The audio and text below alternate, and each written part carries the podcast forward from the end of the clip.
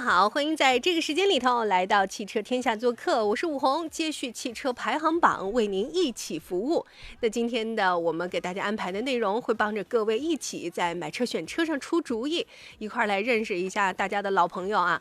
那韩老师呢是有一段日子没来节目当中上课了，其实呢他还挺忙碌的，经常呢去外出参加一些车市的活动，而且呢也是从这个北京刚出差回来。这样，我们先来有请一下韩老师啊，韩克东老师。大家上午很期待啊，听听看啊，你最近出去拍的那些大片儿，很多的这个汽车的新闻还是挺不一样的啊。那么能不能跟我们来分享一下，你最近又看见什么好车了？啊，那倒没有啊，武红武红老师，还有咱们各位听友，大家上午好啊。那个这段时间确实啊，我去北京参加了一个。这个说说实话，这个品牌吧，可能相对来讲比较小众，嗯，但是呢，它又融入了很多山东元素在里边的一款车型，嗯，我相信啊，可能大家可能都没怎么听说过。如果说经常去刷抖音啊，或者刷这种短视频，有可能会间接的或直接的能够了解到，但是对这个车可能大多数都不是特别了解，啊，都不是特别清楚的。这个品牌呢叫做吉时，嗯，那么它旗下的第一款车型呢是一个中大型的。穿越型的这么一个 SUV 叫做吉时零一，是一个增程式的中大型 SUV，呃，各个方面呢，我觉着目前看的话呢，它的定位是不是定价呢是三十四呃三十四万九千九到三十五万九千九，这么一个目前可能在市面上，呃，算包括因为它的直接竞争对手应该是谁呢？应该是理想的 L 八。这么大个的一个车啊，第一反应就是你先说名字的时候，我很多朋友是不是第一反应是极客零零一嘛，对吧？啊，即使啊，那所以你看了吗？这就说明一个什么问题啊？说明其实，在我们的身边啊，这个新势力的一些车，或者是说新品牌的车，还是继续会存在的，没有固化。对吧？没有固化，远没有固化的一个时候啊。那今天呢，我们请韩老师来，一是呢给大家呢来先来透露一下，这是他最新最新拍的片子啊，也是最新最新跟大家能够感知到的一些这个我我觉得一些新的变化，即便是一些新品牌，是吧？这个时候还有勇气给大家推出新车，我觉得都是值得去可圈可点的。那我们也在节目当中呢，今天围绕着我们的新车的一些行业动态啊，毕竟是周末了，跟大家来聊聊。一般可能周末的时间更充分，所以有些朋友呢会去去提前看看车呀，尤其是试车这件事儿啊。这件事儿上，其实我觉得韩老师非常非常的有经验，因为毕竟他是专业的试车手出身。所以如果您有任何最近拿不准的主意，随时可以把您关注的车型发送到山东交通广播的微信号。我们此刻呢也是通过音视频的方式同步给到大家一。一起直播，山东交通广播的微信号看直播里留言一样，我们都能够看到啊。来，此刻呢，我们来香香跟大家说几个事儿啊。一个呢是我们新车当中有一个最新的消息，来自于江苏，这里建成了我们国内最大的车网互动示范中心。它呢整个的这个车网互动啊，大家听起来的话，第一反应车网互动是不是会想到我们那个车联网，对吗？就车里的那块小屏儿，是吧？有很多朋友可能会是这个思路哈，但它这里面指的是更宽泛的、广域的车网互动，是电动车，就是新能源充电桩跟电网进行能量信息互动的这样一个示范中心。也就是说，引导新能源车主会错峰有序的去充电，甚至可以反向供电给电网，那么从而也达到呢，像消峰。填谷支持电网的这样的一个双赢的情况，而且呢，还有可能会有一些相应的补贴在这个里面啊。目前的话呢，占地面积是一万四千五百平方米，有光伏、有储能、有充电、有放电，就是现在最流行的光储充放为一体。这个二期工程再加上之后呢，它还会什么移动换电、超充。满足大概一百四十四辆车的充电需求，五十辆的放电需求和四百辆的换电需求。来吧，咱就这一口气儿把这个数字说完啊！脑海当中大家有没有一个停车场的一个概念图了？就是啊，韩老师您一听，呵，这真的不愧是示范中心了吧？呃，确实啊，就尤其是现在对于尤其江浙沪包邮地区啊，可能相对因为地理位置的原因，嗯。呃，不管是增程插电或者纯电动来说的话，啊，因为气候的原因吧，对这个确实对上面这些车型啊，比较友好。嗯，那么而且呢，三个省相近的这个距离也不是特别远。嗯，那么可能这种中转、中远途的出行呢，就变得相对的比较方便。嗯，所以说，当我们出差去江浙沪地区的时候呢，可以看到这种充电桩还是比较普及的。嗯而且是在下面的三线或者四线城市里面，这种充电桩包括新能源车型的布局，包括保有量，其实都挺大的，现在占比都是挺高的。说实话，所以呢，就是在这种短途、中短途出行的时候，呃，新能源车型呢，呃，变成了一个首选，而且呢，确实整整个交通网也比较发达，所以说布局这种充电的，你像这种示范基地也好啊，包括这种反向充电，包括超级补能的这种的嗯项目，我觉得是有必要的。而且呢，只要硬态能跟呃硬件只要能跟得上，那么相对来讲的话，大家的出行的包括充电的这种方式，包括出行的这种几率，都会不约而同的去选择这种新能源汽车。我觉得这也是一个向好发展的一个方向吧。那韩老师，马嗯上十一月份，我们都知道啊，在这个启上、启上，然后在乘着下的这样一个节点上，广州车展每年收官嘛，对吧？嗯，所以它会对于我们的车市来说，其实有一个呃风向标的这么个意思。它这个风向标跟我们上半年的，比如说上海车展啊，哈，是稍微有一点点不同，因为它对明年可能会我们能够了解到一些新方向。那么你刚才提到的超充，嗯刚才提到的，比如说换电。因为新能源，我们首先打底儿，你会发现现在的这种发展，呃，还是有怎么讲？我觉得就是派系的这个差距的啊，差别的啊。所以您会对超充和刚才说到的换电，明年你认为有期待吗？呃，是这样，那个不光是从咱们的那个车展啊，包括从这个深圳车展也好，包括省港澳省省港澳车展也好，嗯啊，就是刚刚在刚刚结束不久的在多哈举办的日内瓦车展啊，嗯日嗯内瓦车展是咱们世界级别的，就是传说中的四大车展之一，但是呢，它没有放在它的本土，在瑞士，是放在了多哈。可能那也主办方也觉得中东的土豪比较有钱，对吧？嗯嗯有可能往这方面有可能是个风口，嗯所以放到了多哈举办。嗯那么在上面呢，很多的主机厂呢，包括很多品牌都推出自己超充的这个超充的概念嗯，包括实体的充电桩。那么包括很很多日系品牌也其实把自己的，你像丰田自己的这个呃氢能源，包括宝马的这个 Hybrid 的那个它的氢能源，其实都能在五分钟之内补能四百公里的续航。嗯，我觉得五分钟，对，五分钟其实就跟咱们其实纯燃油车去加油站，它那个那个加油也差不多，也是这个时间了。嗯所以说，这个我觉得，如果说是这如果一旦成型，或者说布局能够完善的话，嗯啊，这个东西一旦引进来，或者我们国内只要是能够把这个东西一旦概念，包括中下游的供应商一旦配套成功的话，我觉得这个东西其实是冲击还是很大很大的。嗯然后超充其实也是，超充现在也是在五分钟左右就能够补满，大约在三百到四百公里。嗯。现在很多品牌也都在研究，包括你嗯。像广汽的新能源也好，啊，包括啊特斯拉也好，现在都有这种超充的功呃不这种超充超充的这个服务，甚至说比亚迪是有那个双快充嗯，没啊，错，这个也很快，第九对也很快也是有的，对，对，所以也很快。所以说这个东西就是大家在补能这方面的话，大家都没有落下，嗯也都在去研究进一步更合理，包括更优化的一些解决方案。我觉得其实就是技术的突破创新，这个肯定会引领作用非常的明显啊。包括嗯现在呢已经量产的车型当中，你像是来自于极客，对吗？来自于极客厂，它呢现在是八百伏的超充。这种应用等等，我觉得我们明年一定会看到更多啊！在这儿呢，我给大家举一个例子，也是刚刚最新的消息。宁德时代在二十五号的晚上，就是这周哈，二十五二十五号的晚上官宣了什么呢？官宣了他们的中成大的战略合作协议。中成大是谁啊？中成大是这样的，它隶属于中央党校、中国电信、中国航天科工联合发起的大有国联这个控股有限公司。就是你想想，你想想哈，这是个什么体量？所以呢，目前来讲的话，他们全部的布局是在用在用户侧再加电网侧的储能市场。这次签约的是一百亿的一个储能项目的合作。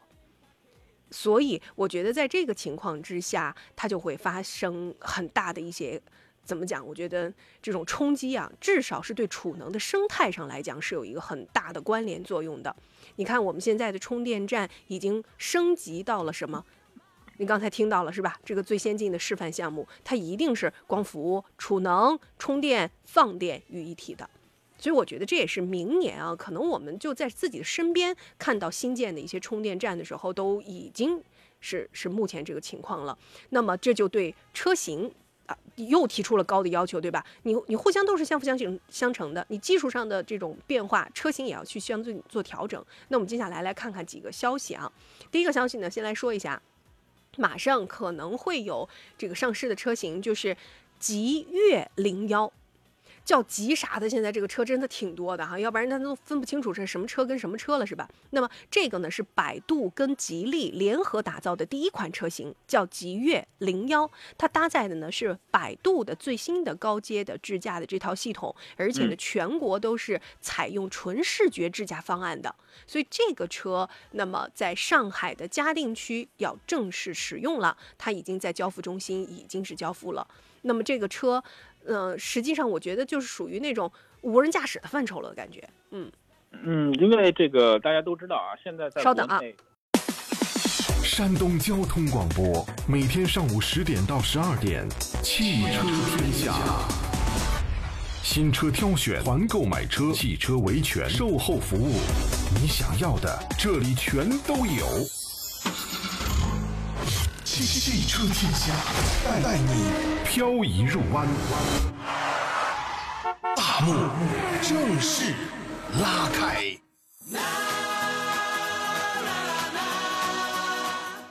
北京时间的十点十七分，各位好，欢迎继续回到汽车天下，我是武红。今天呢，在节目当中和各位一起来聊聊新车的板块。有请到嘉宾呢是咱们山东非常熟悉的我们的试车手，专业的试车手啊，也是我们专业的试车记者，我们的韩克东老师。刚才呢跟大家说到最新的一些车型的情况，包括呢我们目前在新能源领域当中一些重磅的新闻。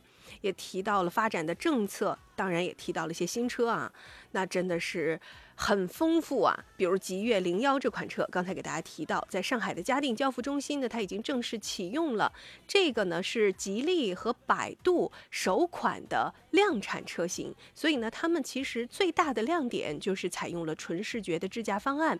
一路上从浦东的 CBA 出发，途经外滩的这个南浦大桥啊，最后再回到浦东。其实呢，整个在十五点八公里的行程当中，经过三十六个红绿灯，一进到底，全程都没有人在接管，就是零接管。所以这款车呢，实际上整个对于交付城市当中的高速的 NOA 和城市的 NOA 的这种功能全面开启来讲的话呢，很有示范的意义。那您来猜猜看了，这样的一个车子智能化如此之高，您觉得多少钱呢？可能有些朋友没有办法啊，第一时间拿到它的售价的情况。那么，韩老师，你看到这款车其实也是有有感知的啊。那么，你觉得多少钱呢？呃，上个月的时候，当他发这个这个车型发售露出的时候呢，其实这个车它最早的定位，你要明白啊，大家要先明白一个问题。嗯。它定位这个东西，它不是个车。嗯它叫什么呢？叫做汽车机器人。嗯。的一种概念啊，但大家不要把它当成一个车。它是一种未来的出行的解决方案，嗯，啊，它它的名字呢叫做汽车机器人，所以叫吉利呃吉越零一啊，嗯，大家要明白这个就是在汽车市场上，尤其是在国内啊，做这个自动辅助驾驶的是两目前是两大巨头，现在是比较冒冒尖的，大家明白的是谁呢？一是华为对吧？嗯，它的 ADS 二点零三点零现在智驾方面其实也非常的先进，那么还有一个巨头，大家可能现在都忘了它了存在了，是谁呢？它是百度。他一直他一直在努力，其实很努力。百度的阿波罗系统其实也是非常强大的，嗯，所以说呢，当吉利这个本身的硬件非常强大的这么一个企业，嗯，啊，跟这个百度在一起两个巨头进行合作的时候，嗯，你就会大家去想一想，它能迸发出什么样的能量？当然，这个跟这个华为其实是很强的，对不对？但是同样跟他 合作的，你像这个赛力斯，嗯，对吧？现在是这个。呃，问界，嗯，当然在这一块上，我觉得啊，就大家觉得可能孰强孰弱，大家其实就能觉出来了，对不对？是这是当极越这两家其实是两个巨头，他们两个都非常强，嗯，而且这个车呢，我们看到的它所目前能得到的一些信息是什么？呃，标配了六 K 的大屏，六 K 啊，大家要明白啊，咱们现在可能很多的电视屏幕，包括手机屏，最多也就是四 K 了。是的，是的，是吧？四 K 屏，嗯然后呢，这个车是给到你一个六 K，而且那个屏幕其实很长，像那个福特蒙迪欧那个带鱼屏。嗯。而且它的芯片是八二九五，比那个八幺五五其实要更先进一代。嗯。啊，这是我们这么看，就是给到你这么强的东西的情况下，而且它是个 SUV，是个中型 SUV。那么刚才武红老师说让我去猜这个车大约多少钱？嗯嗯当然它没有像阿维塔那样有宁德时代、有这个华为、有这个长安作为技术背书。对对对。它没有这么强大的这个后台，但是呢，吉利其实并不弱。这两辆在一块儿，我觉得它的定位应该是低于三十的。嗯，是的，可呃，能因为阿维塔是个三十万朝上是的，啊，是的它的价格我自己盲猜一个啊，嗯，二十六七万左右的样子吧。比你还低，猜的真的吗？二十三四，哇，那我这二十三四，嗯，它的售价是二十五点九九，但是它力度能够让到一万四，哦，就是上来就是二十三四起的。所以我觉得，你看，是现在啊，我真的是觉得，就是朋友们，大家在买新车的时候，稍微等一等啊，稍微等一等，你就会发现说，第一，每周几乎都有新车上市，这是这是不用说的了。另外，嗯你就稍微等一等，你会发现这个价格。这个波动啊，已经完全超出了我们之前能够去用原来的经验带来判断，现在感觉是判断不了了，就判断不会不会那么准，是真的。因为有的时候它可能临时它就调价了，对吧？临时一个一个上市了之后，比如说根据现在的一个市场行情，就我们就想说，核心逻辑还是对消费者是有利的。我们不妨可以跟大家讲啊，就是今年的时候，如果您还正好想买新车，在山东人的一个特点就是新年开新车哈，您有一些置换的打算，您有什么想法？节目当中都可以一起来聊聊看。拿不准的车型，随时都可以问山东交通广播的微信号“山东交通广播”，您把想买的车型直接可以发送就好了。或者呢，拿不准，全家人看了这个车犹豫，那老师怎么可以点评一下？没关系，随便问啊。那我们刚才说的都是价格上有优惠的，但是没有想到以降价为代表的特斯拉它涨价了。它在哪个车涨价了？它在 Model Y 的高性能版本上，它往上调了。来吧，我继续让韩老师猜猜，你觉得它这次调能调多少钱吧？呃，以以特斯拉的这个调性来讲的话，嗯尤其是 Model Y 的 Performance 这个版本本身可能需求量没有普通版那么多，嗯，那么估计再调价的话，也就是一到两万块钱顶天了吧。是的，一万四，嗯，一万四。刚才巧的是那个车降一万四，它涨一万四，就这么就这么巧哈、这个呢，调价之后完成了价格就变动是三十六万三千九起售。原来呢，大家都知道，呃，正常情况之下呢，它那个高性能版本调完了之后哈，调完了之后就就上三十六了。嗯嗯，但是它那个后轮驱动的价格和它那个长续航版是都没有超过三十的，后轮驱动那个价格是二十六点三九万，那么长续航的那个是二十九点九九万。其实这样一个车型，理论上哈，理论上，那么这个价格还是有的拼的。只不过就是看你刚才说的那个，因为高性能版本本来挑的就少，对吧？嗯它涨个一万多，对于能买高性能版本的人来说，可能在乎的程度没那么大。呃，首先确实 Model Y 在这个市场上，尤其是中型 SUV 的纯电嗯版本之后呢，嗯在二到三线城市，包括一线城市，对于这个车的需求就是代步，就是嗯你的续航，而且还有不错的驾驶质感，包括车机各个方面还比较还比较优秀，尤其是改改款完之后，嗯大家对于之前那个吐槽了特斯拉那个内饰确实要啥没啥那种感觉的话，啊嗯，这一款呢得到了一定的优化，但是呢，确实跟咱们自主品牌比起来的话，还有差距，还有很多的提升空间，对不对？嗯。啊，确，但是因为确实品牌的口碑，这个包括服务也好呢，嗯确实呢，呃，能够获得百姓的认可，所以说在一二三线城市里面，对于 Model Y 的这个选择，啊，包括认可这个品牌的，对于它的这个基本诉求，其实还是续航。我们来关注一下，然后大大家看的一个，呃，如果说自己想来了解一下，说，哎，这款车到底是一个什么样的一个性能？老师、专家，你们平时谁开过，都可以随时问哈。接下来这个时间里面呢，我们跟大家说一个对标的消息。昨天的时候，其实跟汽车，呃，不一定是马上直接相关，但是息息相关。小米。它整个的发动发布会是召开了，那么跟它有关的、跟车有关的是什么呢？是在这次全新的操作系统小米澎湃 OS 上面，他们有一个功能是连接车顶摄像头，这个微信通话就可以呈现是一个视，就是一个车外头的视角。这个事儿真的是，这个操作系统是有趣了啊！昨天的时候呢，这个重磅发布会，很多科技爱好的小伙伴们都在关注。那么在发布会上，雷军就说了，说小米澎湃 OS 是小米以人为中心，打造人车家全生态的一个操作的系统，五千多名工程师，七年的历史研发，所以怎么能够把手机、把家里的智能家居，然后还有跟汽车全品类跨端统一连接，他们做到了。就冲这一句话来吧，韩老师，你展开想象力吧。这个确实啊，这个小米大家都知道，尤其是用过它的朋友都知道，它这个东西确实一旦用了它那套呃互联系统之后，咱们家里那些小米的家用都恨不能想换成它的是吧？全部都是可以互联的。你用一个手机，只要下载它那个 app 之后呢，你可以操作控制它家里所有的电器。比如说我们离家大约还有一公里的时候呢，我可以远程启动空调。把这个温在夏天的时候，把这个室内的温度先降下来，然后呢，上车上班之后呢，用扫地机器人儿啊去控制一下，把这个家里的卫生呢稍微搞一下，对不对？对。啊，包括电视啊这些这东西就不说了啊，相对来讲更更加智能。那么，呃，小米汽车一旦进来之后，这些东西全都变成了一条线上的东西啊。那么我们在车里边就可以把这些把很多问题啊，之前能点外卖什么的，这个我觉得已经不新鲜了，对不对？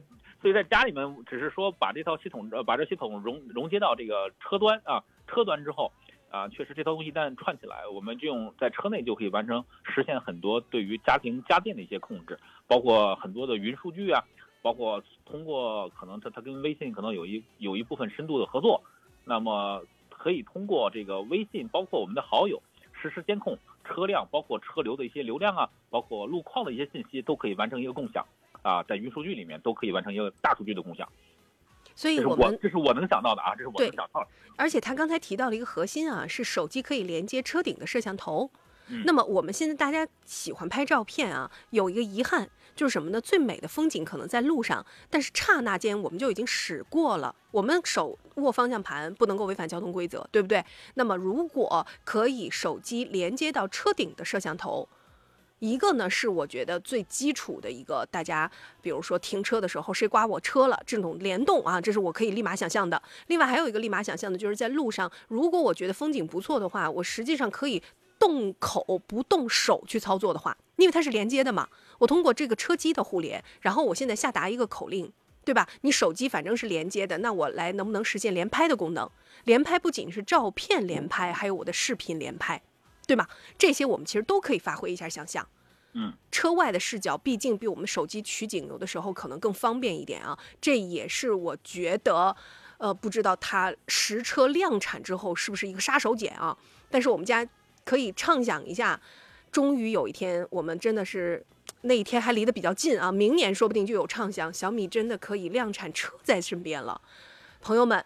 还是那句话，您最近买车吗？您关心啥车？您都可以直接在节目当中咱们互动来聊聊。山东交通广播的微信号，一起来听听看啊，未来的畅想，尤其是到了我们这个最后一个季度收官的时候，也有一些车型值得大家期待一下。刚才啊，呃，天道酬勤问说，途昂叉跟本田的 URV 老师怎么选？他要考虑几个因素，第一个要经济，还要省心。另外呢，他们家确实对空间有要求。嗯，首先是这样，这个途昂叉呢，它的第如果说我们不考虑坐在第三排的话，因为这个途昂是有第三排的嘛，因为途昂 X 是一个酷配式的溜背式的 SUV，那么它会侵占一部分第三排的空间，头尤其是头部空间。如果你没有六座刚需的话，这两个车都可以当做大五座来用。当然，如果你要买冠道的话，建议直接就是不要考虑那个呃 URV 的话，不要考虑那 1.5T 的，直接上到370，它那个 2.0T 的。那个动力储备还是非常不错的，嗯，因为那个车开起来感觉更像是一个级别更高啊、更高级的一个大车，嗯，而且呢，动力是十分优秀的啊，动力系统十分优秀，整个机械素质也比较强，就是油箱稍微小了点儿，嗯，啊，那个车感觉你开个两三天就要去加油站，因为油箱好像只有四五十升的样子，嗯，那么途昂呢，相对来讲的话，进入国内市场确实也比较早，而且在稍等啊，嗯。北京时间十点三十三分，在我们的半点路况过后，欢迎各位继续回到汽车天下，我是武红。今天呢，两个小时陪伴大家在路上，有任何买车的需求，各位都可以直接的呢发送微信到山东交通广播、山东交通广播的微信号，或者呢直接拨打电话零五三幺八二九二六零六零零五三幺八二九二七零七零。今天的嘉宾啊，也是老朋友，而且是专业的试驾的车手出身的韩克东老师，也是我们专业的试驾记者啊啊。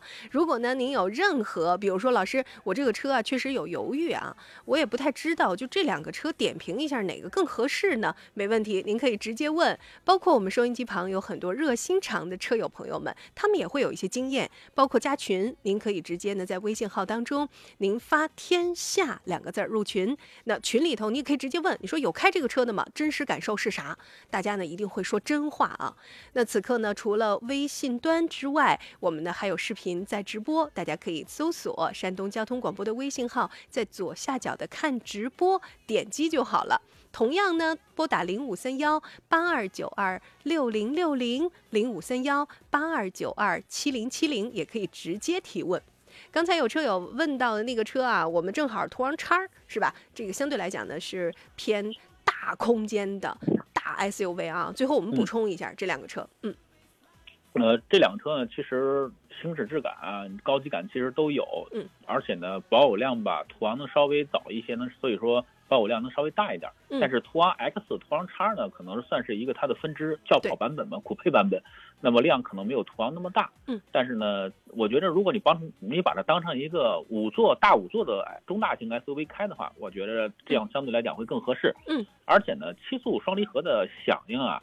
啊，确实比它那个比本田那个 URV 啊那个响应跟提速上要有更体感会更快，而且燃油经济性呢还是要稍微好一点。但是呢，它在低速的时候那个闯动、抖动，可能这个双离合呃必须这个是它的一个先天的一个劣势。嗯，那么如果你在行驶质感上呢，大众的这种高级感是有的，啊、所以说那个如果说你喜欢那种德系车那种感觉、扎实的感觉的话，嗯你可以看看途昂叉。嗯。然后呢，那个冠道那种越级式的高级感，啊，如果说你喜欢那种感觉的话，嗯。啊，你就去考虑考虑这个 URV 就可以了。嗯。嗯。啊，毕竟呢，我觉得现在从价位上来讲的话，都还是有优惠的，性价啊，比、而且这两个车呢都不都不轻，所以说油耗呢都不是特别省，都挺费油的，嗯油耗都不低。嗯所以说就不用考虑不用考虑这个不用比了对了，这个不用比了，这个一定忽略掉就好了，是吧？嗯啊，是的，是的。刚才呢有这个导播示意，我们热线上有车友哈，我来问一下，看看他有什么问题。这位老师您好啊，啊，你好，哎，您说，哦，我想就是家庭渠道嘛，嗯想购买一个这个七座的那个呃 M MPV，嗯嗯呃，就是大概预算在二十多万吧，嗯，呃，应该是不想要新能源的，因为我这充电不是太方便。好的，明白了。哦那那哦那那其实有余地，有余地。MPV 的对话，您看了谁？我现在倒没有很中意的这个这个，没有说是特别中意那个车型，我也嗯就是好长时间也不关注这个嗯车辆市场了。明白了，哦明白了。那就这样，比较常见的日系的是吧？等等，这个可以先从这个来，或者是国产的。韩老师是不是？对嗯，现在是这样。如果说我们自主品牌，不是我们说先看看合资品牌的话嗯，二十万左右，首先可以看看奥德赛奥德赛对日啊，系的。这也算是常青树了。我们嗯如果说买这哦个，级别对，我这个不想要日系车。好嘞，那咱就啊不想要日系的话是这样，你可以看看那个谁，现代有一个库斯图，哦，我那个就是说二十多万也可以，就三十万以内吧。啊，嗯，库斯图就是这个价位当中的呃，叫什么图？您说？库库斯斯图图现代哦，明白明白，那个车现代二.点零 T 配八 AT 动力总成，我觉得没什么问题。它这个配置在这个这个里面，反正快已经到顶了，也没啥。对，啊配置上对对，这是自主品牌里边我们去可以看一看的。然后呢，嗯合资品牌、呃那个自主品牌的话，首先咱们有这个，呃，你像这个上汽大众呃上汽的 iMAX 八，上汽荣威、荣威的啊，iMAX 八，对，那个它尺寸要大，嗯。哦，也是大二点零 T 配八 AT，我对，就机械素质都还都还 OK。嗯，而且呢，价格也不贵，二十二三万、二十三四万这个样子，二十万出头，现在优惠嗯幅度一定很大的。嗯，哦，就是属于咱自主品牌的，对吧？是没错荣威家的 i Max 八，如果咱们要选哦自主品牌的话，二十万出头其实能选择的车型很多的，多其实不少。对，就是自主的，就是之外的合资的呢，就是刚才您说现在这个之外还有其他的可荣威啊，上汽的，呃荣威如果咱们不看日系的话，可能这个这个级别当中可选择余地不大。嗯 哦，明白明嗯白嗯，哦。那威然呢？？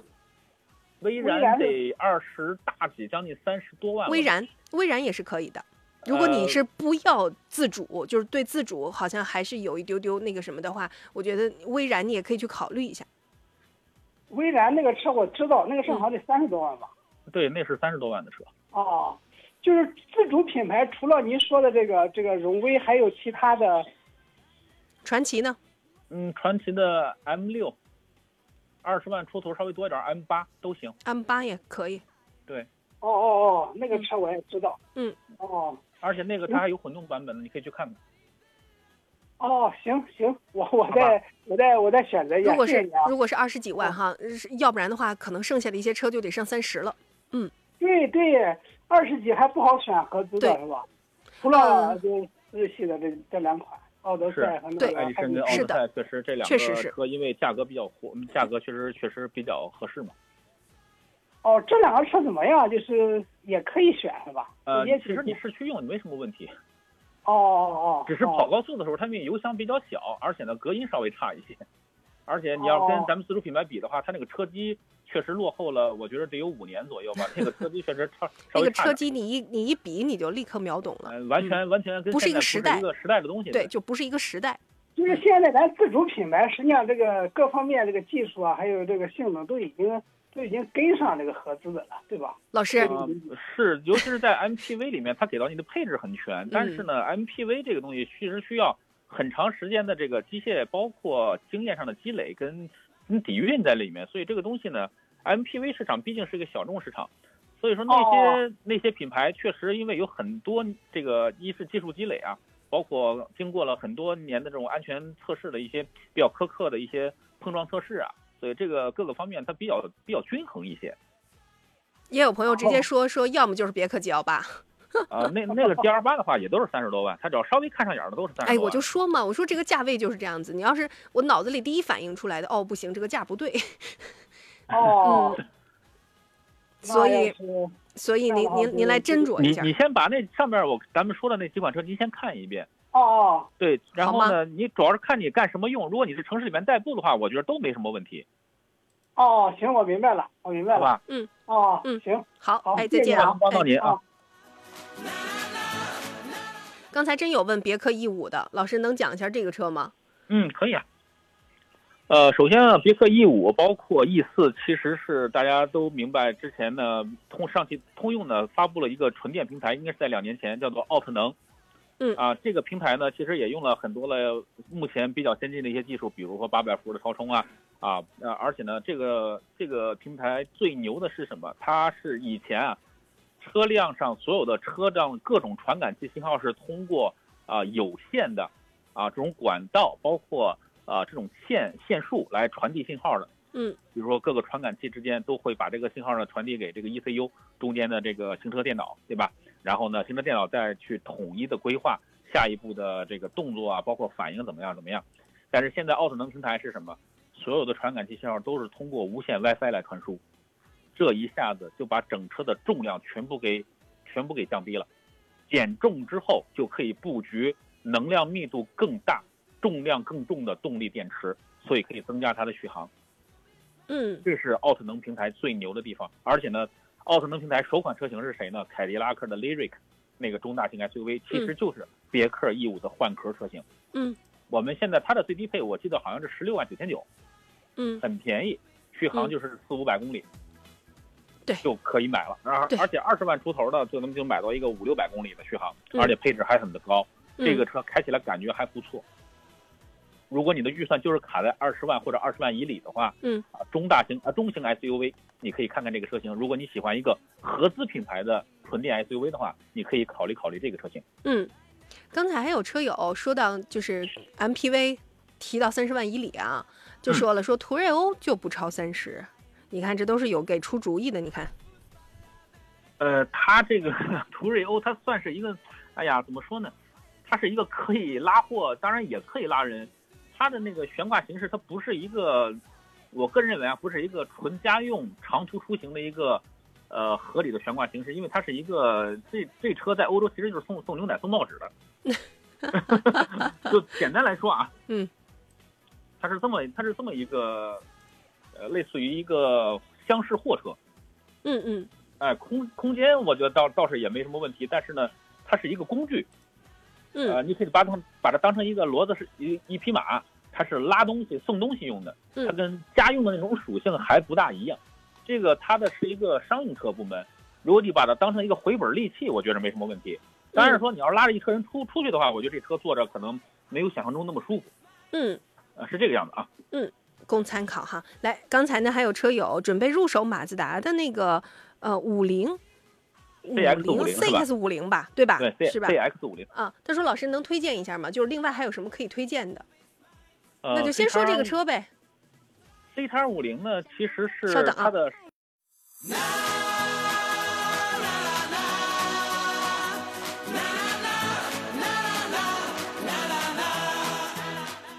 各位好，欢迎继续回到汽车天下，我是武红。今天节目正在直播，今天请到的在新车当中的点评嘉宾是老朋友，来自专业的试车教练、试车手啊，我们的韩克东老师。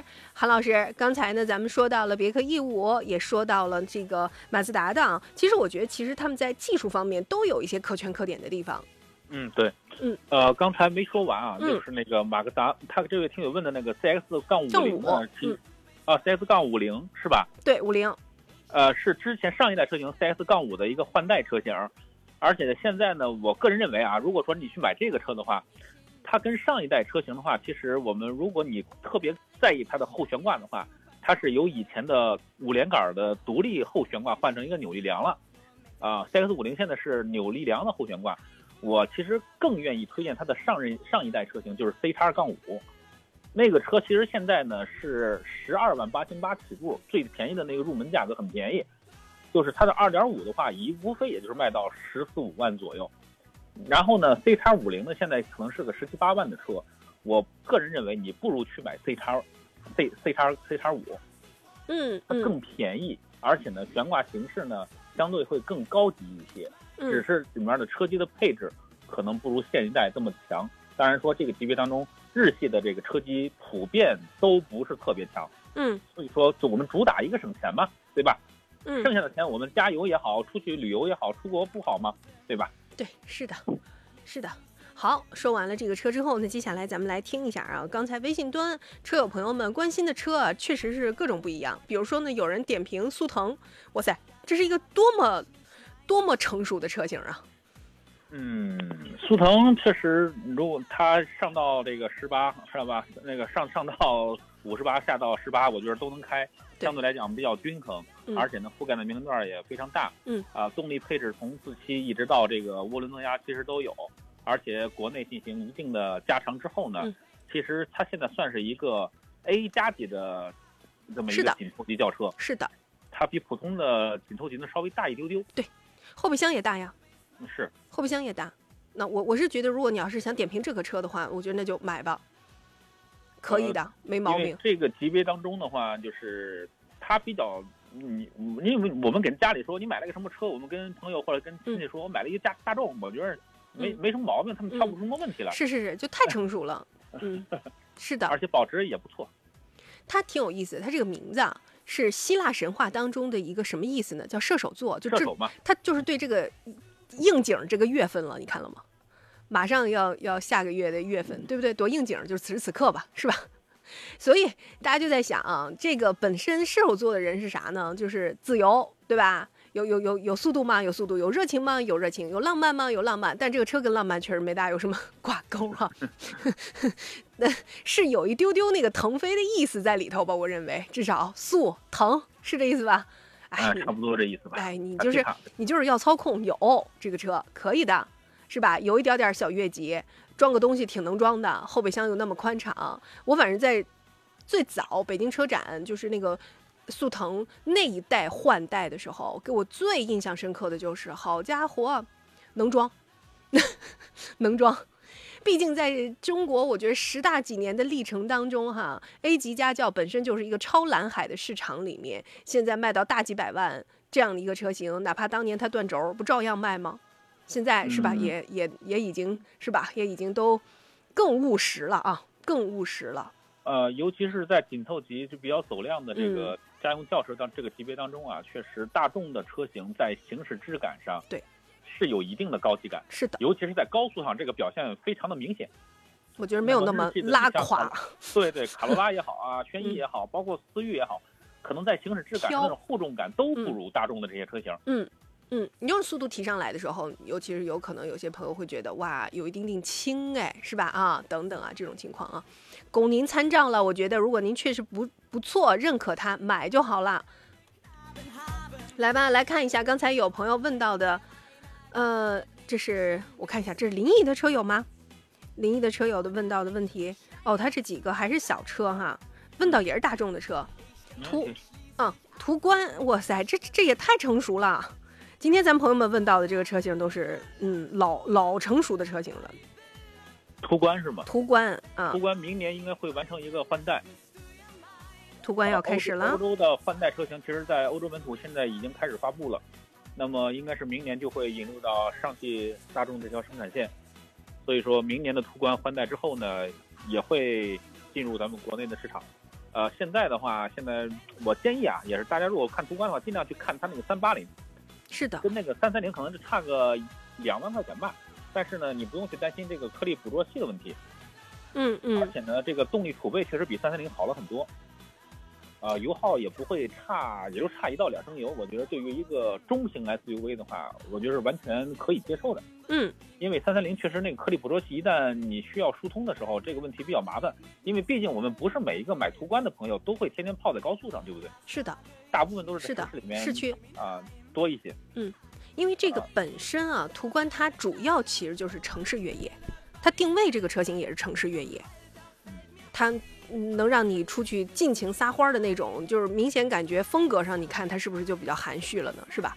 你要呃，跟确实进入国内比较比较早，而且呢，口碑各个方面都包包括保有量都非常大，所以说嗯车型确实像武红老师说的很成熟，嗯一个比较成熟的车型。嗯啊、换代呢，确实像它就会变成那个之前现在在高尔夫上那个小小的挡把，嗯，就会变成那一代的那个这样这一代的这个内饰设计嗯嗯嗯，，啊所以说内饰上我觉得比现在应该会有一个翻天覆地的变化，我会显得更更加精致，那我觉得还是对，更更高级一些。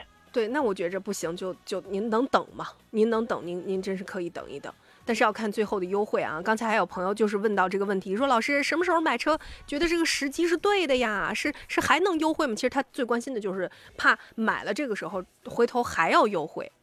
呃，其实大家如果说是一年以前再去看同样的一款车的这个政策的话，我嗯们现在经过这一年内卷之后，就已经比之前优惠了其实不少钱了。到了年底，大家都知道是一个大家换购新车的一个高峰期，嗯是一个爆发期。是，当这种情况下到来的时候呢，反而它的优惠啊，我觉着不会比平时高很多，甚至说比平时有可能还会往回收一部分，因为大家都知道这个时候大家都会换车嘛。我的建议对，是我的建议是过年别买车，就是过春 节哈，过春节这个时候别买车，因为很难有政策，它商务政策肯定是调，肯定是收的。而且还有，因为跟财年有关系啊，因为有的时候就是有的车企它的跨年度财年，就是比如说我们一个完整的自然年，一月到十二月是吧？这是我们通常意义理解的一个完整的自然年。但是有的嗯财年其实是跨年的，那么它的统计的结果可能不是这样的，它的统计结果可能是从二月开始算，算到明年的二月啊。如果是这个样子的话，你想想，在它这一个完整的财年财度的财年周期里面，那么你觉得在什么样的节点上它会放商务政策呢？嗯你想想我看啊再跟，啊，给大家举一个例子，大家嗯应该就更加直观了啊。嗯其实每个品牌你都知道，到了年底的时候，主机厂对于能够完成任务的经销商嗯，会有一定的返点，这个大家都知道，对不对？嗯会有一定的返点，嗯，所以要我们要看这个经销商他们能不能在今年或者这个月，或者说今年的年底十二月份能不能完成厂家制定的这个任务。如果他完成了，可能这个优惠幅度就没有那么大，因为我完成任务了嘛，所有的量我都可以并在明年，呃，明年的量，再去冲了，对，再去冲量就好了。如果说我我比如说这个到了十二月份或者到了嗯十月份，我还差比如说大几百台我就能完成任务的话，嗯那我 OK，我把这个优惠政策再降的再再给的稍微大一点，去促进我最后两个月能够完成这将近几百台的销量，能够完成厂家的返点的话，那么我会去努力。如果我够得到，我就会很有有有一个不错，嗯比平时可能还要大的优惠。如果我觉得我根本完成不了，我还差两三千台，我根本消化不了那么多车，那么干干干脆了，我就是随行就市。现在我就是均价卖，因为反正我也完不成了嘛，供参考啊。两种可能嘛，对吧？供参考。所以您担心的，比如说老师啥时候这个价格能又有一些，就是感觉是个好时机哈。反正我呃个人的一个强烈观感就是，过年这事儿不要考虑，就除了这一茬之外，您可以试试看啊。毕竟呢，下个月还有双十一，还有双十二啊。我认为这些节点上都可以凑一凑，只要你喜欢。来，刚才还有车友问到了，说那个雷克萨斯的 ES 啊，嗯啊，咬咬牙，两百 H 还是三百 H？雷克萨斯最近在网络上比较火，嗯为什么那么说呢？短视频平台里边很多，我相信很多朋友都在也刷到了这样的一个视频，就是说雷克萨斯现在最多优惠八万块钱，就是它只要一降价就觉得好香，对吧？对，ES 现在优惠八万块钱，所以嗯说这个车现在变得非常合适。嗯呃，有可能在北方的某些地区，那这个车的落地价格啊，嗯我指的是落地价格，可能是在二十六七万嗯，ES 两百。嗯如果是真是这样的话，我觉得这车可以买，真的。嗯如果是这样的话，可以买。当然，它跟以前，我觉得相对以之前，比如说一年之前加价那个状态嗯啊、那个可能稍微落地都得三十四五万，我觉得那就有点那什么了，对不对？嗯嗯嗯，但是说现在如果说优惠完了，你的只是我们只说 ES 两百这个车落地的话，如果能到二十六七万，就是三十万以内，嗯我觉得你可以考虑。嗯然后我们再说这个是两百还是三百 H 问题。嗯呃，三百 H 固然很好，确实呢也有那个高级感，呃，确实我们能花到一个三十万出头的样子，能够买到它目前丰田里边最先进的混动技术，确实油耗不高，市区里边怎么跑就是五升油左右。嗯，作为一个中型轿车来说的话，很好了油耗已经非常非常好了，真的而且热效率也非常高。嗯如果你不是特别在意油耗的话，我觉得那就无所谓了。但是说多花几万块钱，你要靠多少年能省出来，你不用想这个问题，根本不可能。这个账没法算了就差价能差五六万块钱呢，可不呗。对吧？五六万块钱我加油我能加好久，对不对？你自己去想。嗯来这个问题啊，非常直观了啊，真的是非常直观了。所以，如果你确实是你说了是咬咬牙啊，那你自己单掂量掂量，就是咬咬牙大出去的这大几万，你是 OK 的吗？如果是 OK 的，你可以根据自己的喜好，是吧？咱花钱咱还不买个自己喜欢的。但如果说你觉得，哎，其实两百 H 够啊，那那你觉得相对来讲，对你来讲生活上更轻松那么一点点，那么你就完全可以去两百 H 了。最近这段时间，就像刚才哈老师说的，这又火过来了。那个意思是为啥呢？就跟 ID 我认为降价是一个逻辑。你说 ID 四降价降成这样，你说它是不是就香了呢？是吧？哎，是吧？那那就跟雷克萨斯降价，我觉得是香了，是一个道理啊。所以没有卖不出去的车，只有不合适的价格。这句话不一定只适用于二手车，那反倒新车上，我认为 也同样有道理啊。朋友们，大家最近有没有一些纠结的打算？你说，哎呀，我去看车了，老师。家里不同意，有各种各样的意见啊。媳妇儿可能看上这个车，我看上了这个车，那到底要挑啥？没关系，山东交通广播的微信号“山东交通广播”，山东交通广播，添加成功之后，您就把拿不定主意的车型直接发送，或者是找到我们的电话零五三幺八二九二六零六零零五三幺八二九二七零七零是没有问题的啊。此刻呢，我们还有车友问到的是问界 M 九，现在呢就是纠结什么呢？这个纯电还是增程？嗯，这个一千万之内最 最哎，最最好的对对 S 哎最好的 SUV 嘛。对，于老师发微信都说说起死回生真不易呀、是吧？那到底是选增程还是选纯电呢？根据您的生活场景，我们待会儿问问您啊。中插宣传过后马上回复。山东交通广播每天上午十点到十二点，汽车天下。新车挑选、团购买车、汽车维权、售后服务，你想要的这里全都有。汽汽车天下，带带你漂移入弯。大幕正式拉开。朋友们好，欢迎北京时间十一点零四分继续回到汽车天下，我是武红，继续两个小时接律给大家服务啊，十点到十二点，每天上午的两个小时，汽车天下都会涵盖不同的板块内容。刚才呢听到片花的话，哪怕是新朋友，应该也能马上 get 到这个点啊。哎，那我买车能吗？能。买完车之后维修保养能吗？能。保养的时候有一些投诉纠纷行吗？行。那么二手车处置的时候能帮着买或者是卖吗？能。欢迎大家啊，风里雨里，不管你啥时候来，我们节目周一到周天都是直播，所以欢迎有空来做客就好啦。今天新车帮着大家出主意的呢，来自专业的我们的试车手，也是我们专业的试车记者啊，韩克东老师。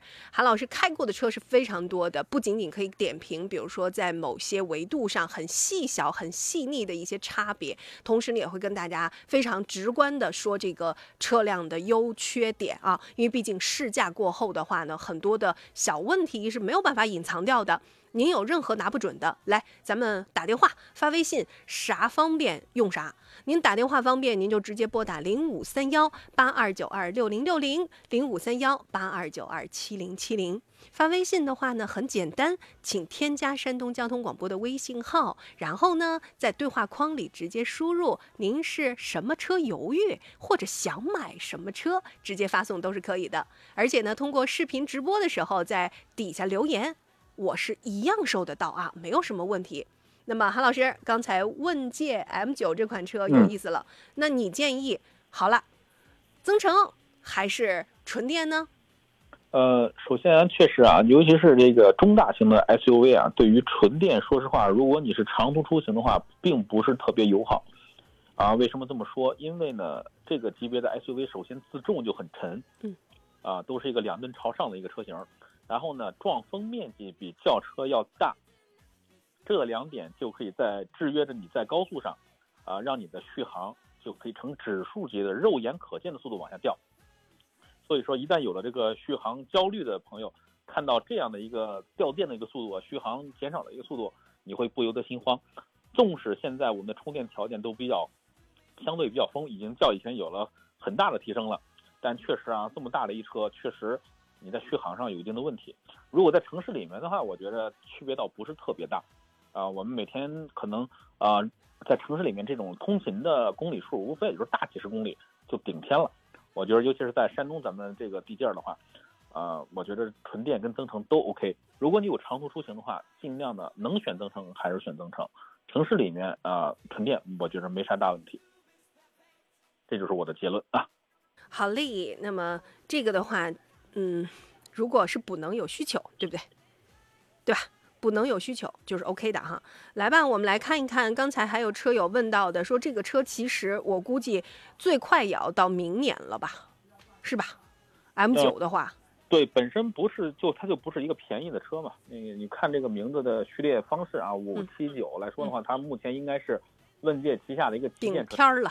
对对，我觉得怎么着，这是一个五十多万到六十多万的一车吧？可是，对吧？五十多到六十多万，对，应该是个挺贵的车型。所以说，我们参考一下子这个威那个理想的 L 九，嗯，应该差不多，也就是这个这么这么这个定位了，对吧？四五十万、五十万这个样子。嗯，呃，然后呢，应该今年年底应该不会有什么，因为它现在还没有上市。对，呃，明年呢可能会发布呃。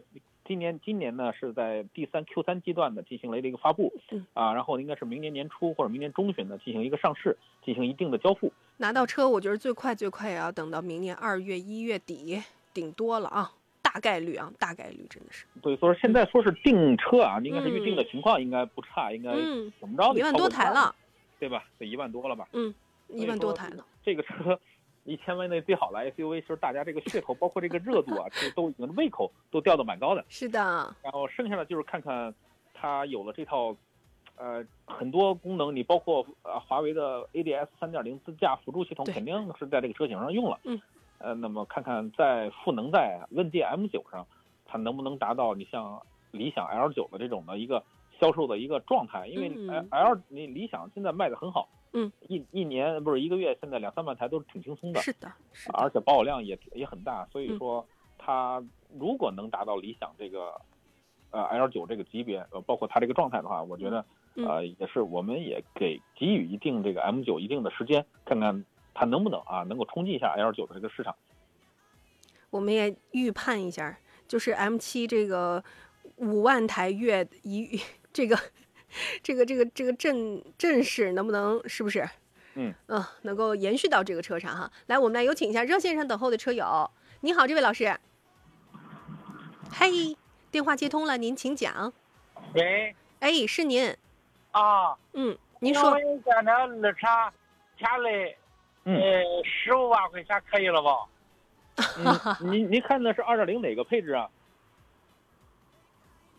呃，就是我标配的，标配十五万是吧？嗯，对，呃，它就是只是只这是全款还是分期的价格？全款或者个是分期啊？啊分期的，哦，分期十五万是吗？嗯，应该可以往下再谈一谈，应该还有个两到三或者三四千块钱的一个优惠。还能优惠多少啊？小几千吧。对，小几千块钱吧，就是小几千分期的话可能会更便宜点。啊，嗯我说这车这个价位的话能行了吧？能行啊，天籁啊，这个相对来讲是拥有的最好的 B 级车的所谓的大沙发是吧？嗯，您啊，您您 B 级车里面您都看了啥呀？除了天籁之外，您还看了啥车？嗯，我 B 级车我一共看着天籁，哦，嗯，呃，如果您的预算的话是在十四五万左右的话，其实现在还有一个车比较热销，它不叫热销啊，它以前卖的不好，现在因为优惠幅度比较大，所以现在导致它的热度比较高。是谁呢？是福特蒙迪欧。啊那，蒙迪欧现在普遍的就成交价格是在十四万多，不到十五。啊，那个车动力各个方面，我觉得就比天籁要强不少了，也是这个 B 级车，也是 B 级车对，包括凯美瑞、雅阁可能都比天籁稍微贵一丢丢，但是也是在十六万、十五万大几。哦，所以这个级别你能看的车型其实蛮多的，嗯，包括帕萨特、迈腾，对，德系我们都没给您推，现在都不贵，对，啊，十六以以里可以的多。看看，你多这看看。这这期有啥车啊？加价位的？您德系里头哇，迈腾、帕萨特嘛，对吧那？就那俩兄弟呗，哦那都是太常见的俩兄弟了，啊，迈腾，这迈腾得多少钱啊？现在？贵一些这个具。体您去看看那个您当地经销商吧，因为每个城市他们的库存量不一样，包括销售政策可能也会有一些差异，比您这个要稍略贵一点，稍微贵一点吧。嗯贵不了多少，万把块钱。嗯啊，嗯行，好嘞，谢谢。哎，没事儿，再见啊，老师。我听口音不知道是莱芜的还是我们淄博的啊，或者是我们章丘的车友啊，我不太知道啊。但是我在想说，就是呃，这个先上来之后看到的第一个车型，肯定一听价格觉得哎有冲击有吸引力，是不是？嗯。我个人觉得 B 级车里面可选的余地真的是非常的多啊，因为毕竟这是兵家，哎呀必争，谁也不想落下的一个一个市场，所以这个啊日系、德系，包括你刚才提到的美系，那都有的拼啊，真的有的拼。呃，因为十年前人人们的第一台车往往都是从 A 零级或者 A 零零级的小车跟紧凑级轿车开始，对他们再换车的时候肯定会往级别更高，包括空间配置、舒适性更强的 B 级车去看。嗯，所以说呢，导致了现在的 B 级车逐渐呈现了一个卷的非常严重的一个市场。现在你如果你拿着手里拿着以前买这个紧凑级轿车的价格的话，嗯你现在可以看的 B 级车其实有很多，没错。现在现在就已经呈现了这么一种态势了。来吧，我们接下来一起来听听看啊，大家提问还有什么车型？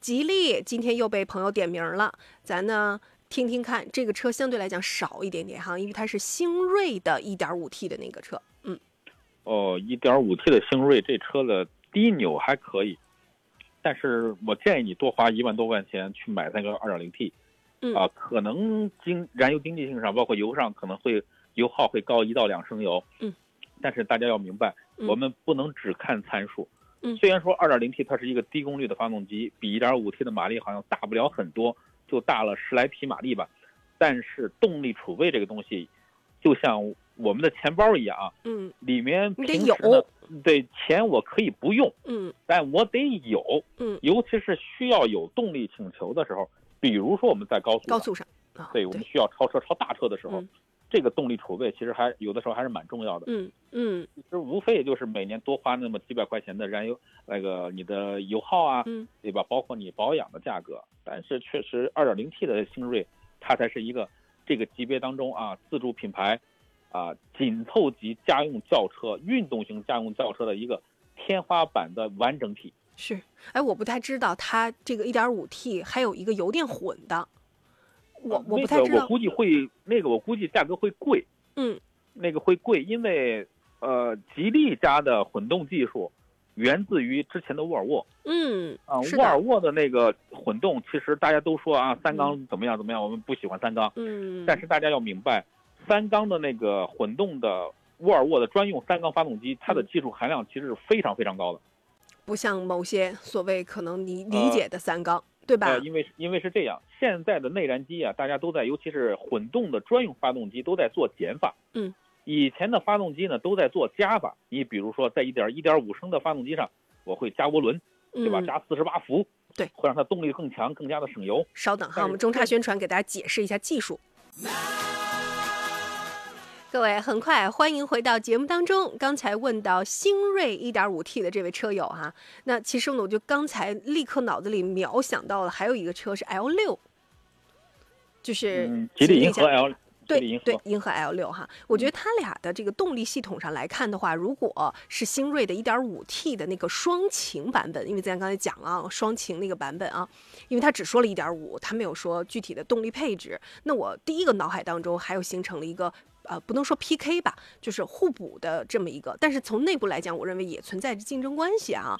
那来，咱来稍微能不能提一句，如果是你刚才提到的这个混动版本的话，你觉得跟 2.0T 你要怎么挑呢？嗯，如果是我的话，我嗯肯定还会去选那个 2.0T。嗯嗯呃，为为什么这么去选啊？嗯确实，因为一是动力要求上确实是这个样子，嗯，然后呢，刚才呢就是这个 1.5T 啊，如果我们只看马力的话，181匹比那个194匹可能就多了，就少了那么不到十匹马力的样子吧。嗯呃，确实动力储备上完全不一样，而且呢，在大家都是七速双离合，嗯呃，在城市里面的话，这个 1.5T 可能确实有燃油经济性的优势，但是说一旦上了高速，一旦有动力请求，一旦需要超车的时候，嗯这个大马力带来的这个动力储备，确实是有优势的。而且呢，这个 2.0T 是原生的以前的沃尔沃来自沃尔沃的 Drive E 的 2.0T 低功率发动机。哦，了解了啊，，对对，所以它的这个制造工艺各个方面、制造标准嗯，啊，其实是源自于沃尔沃的。明白，啊，这个确实有一定的，我觉得技术含量在里面嗯，明啊。白，然后对，这这是我觉得，因为差不了太多钱嘛，对吧？对明白。那那您看怎么选哈？这位老师，您看一下怎么选？呃，如果大家喜欢的。喜欢的这个车型里面，动力配置上您是有什么要求的话，其实你完呃完全发微信，你可以提。比如说我要要大空间，对吧？我还要兼顾燃油经济性等等，您这些您直接可以提哈。山东交通广播的微信号，你直接发送一下，然后呢，把你吃不准的这个车型也发送就好了。呃，他们家星字辈儿的其实还有什么？就是这是个星锐，是吧？星锐，他们家星字辈儿的还有像什么星越 L，是吧？等等啊，就类似这种星字辈儿的车。呃，我刚才啊，我比了一下参数，就它那个 1.5T 的混动的那个版本，它做了一点点的修饰，就是它更宽了，更长了，就相当于是个 L 版本，我感觉。呃，你讲的是那个那个银河 L 六是吧？不是星瑞的 1.5T 的油电混，啊，那个插电混动的是吗？对它它油油混，就他家有一个 1.5T 的油混，其实这个系统里面还有一个，所以我刚才比了一下参数哈，我是觉得可能相对来讲的话呢，比那个燃油版，嗯、它会车身呃长宽都有一点点小的变化，我不知道这个。是不是就感觉就是像途观 L 那种意思啊？所以我不知道这位老师您最后比的是什么，但是我是觉得，如果就是我们俩统一的结论啊，不管您是呃最后是不是就是就是这个车了，如果可以够得到的话，我们通常意义上会给大家推荐更。呃，比如说 1.5T 跟 2.0T 选谁？那我们大概率都是会推 2.0T 啊。这个逻辑其实是很明显的一个原因，就是因为刚才说到那个实际场景，你在响应的过程当中，它那个驾驶的感受、提速的那个那个瞬时的那个感受真的是不一样。这个您可以比，你开完了一点五 T，你去开个二零 T，你自己比好不好？你你就能感受，然后你再根据你自己实际情况和你的经济情况，您来选啊。呃，有人表扬你说，为啥听韩老师说话感觉有点像黄渤老师的意思呢？就是很 就是那 有有喜感，对不对？哎，我们特别开心啊！如果是那儿大家觉得有一点点喜悦的感觉，这真的是太开心了。来吧，刚才呢又有问到别克的那个，刚才一五你记得了吧？嗯，现在大明老师问，他说：“武红，能问一下嘉宾吗？别克的那个纯电威兰这款车怎么样？”啊，威 light 六啊，哎，威兰这个车呢，其实我们在三方出行的平台上可能能经常能见到这个车型啊。是的，啊，就是网约车，说说说白了就是网约车的车型可能用的会比较多。嗯，啊，这个车呢，我还呃跟很多，尤其是打造这个车的时候，会跟这个出租师傅啊，会简单聊两聊几句。这个车他们给我的反馈是，这个车开起来很稳。嗯，因为他们可能比如说会跑高铁站，嗯会跑机场站，会跑到那个机场，那么可能会经历一段这个快速路，包括高速路。那么在高速上，他们觉得反而这个车确实很稳，因为它的外观呢是个大两厢，嗯特别像一个旅行车，就是一个休旅车的一个外观设计。我们看外观，我就是我特别讨喜，而且呢，它不是特别大，就是一个紧凑级的轿车。所以说嗯它的这个呃空间虽然说，尤其是后排空间啊，没有想象中那么大，不像 B 级车那么大啊、但是呢，呃，舒适度各个方面确实还我觉得还能接受，因为电池是在整车的正下方嘛，所以它的重心比普通的燃油版的轿车要低，导致了它在高速上的为什么稳。定性。会稳？嗯。对，就是因为电池的原因，啊，续航不是特别长，四百来公里吧，因为价格不贵，嗯，呃，十万出头吧，哎，你说这个车，我就立刻想到它的同门兄弟哈，雪佛兰的那个。畅巡，畅巡，对吧？啊？它它的英文名叫 Menlo 啊，一个其实也很洋气的一个名字，嗯啊，而且它卖的比这个别克这个威兰六啊，威 light 六还要便宜是的，啊，而它俩都用的东西完全是一是一一样的啊，完全一样，所以只不过就是内饰的内饰风格啊，外观设计风格可能是更雪佛兰化一些。嗯啊，嗯但是呢，我觉得车嘛，你要是买来代步，就是因为价格便宜，我觉得没毛病。对，毕竟它是一个合资品牌，毕竟它是一个别克。嗯，对，因为因为别克在十多年前进到进来之前呢，二十多年前来到中国市场的时候，它的定位呢是一个豪华品牌，只不过往后它没落了而已。但是喜欢别克的人 还会去啊，还是那个别克在老百山东姓心中的那还是个对，山东还是有情节的，对。对，还是别克。对，可以的啊，大明老师啊。但是呢，我就是给您提供一个参照，就是他的同门兄弟雪佛兰那车其实双胞胎，畅巡，畅巡。哎，双胞胎车型那个会更便宜啊对，那会更便宜。您您您自己挑就好了。那而且颜值都挺高，这俩车。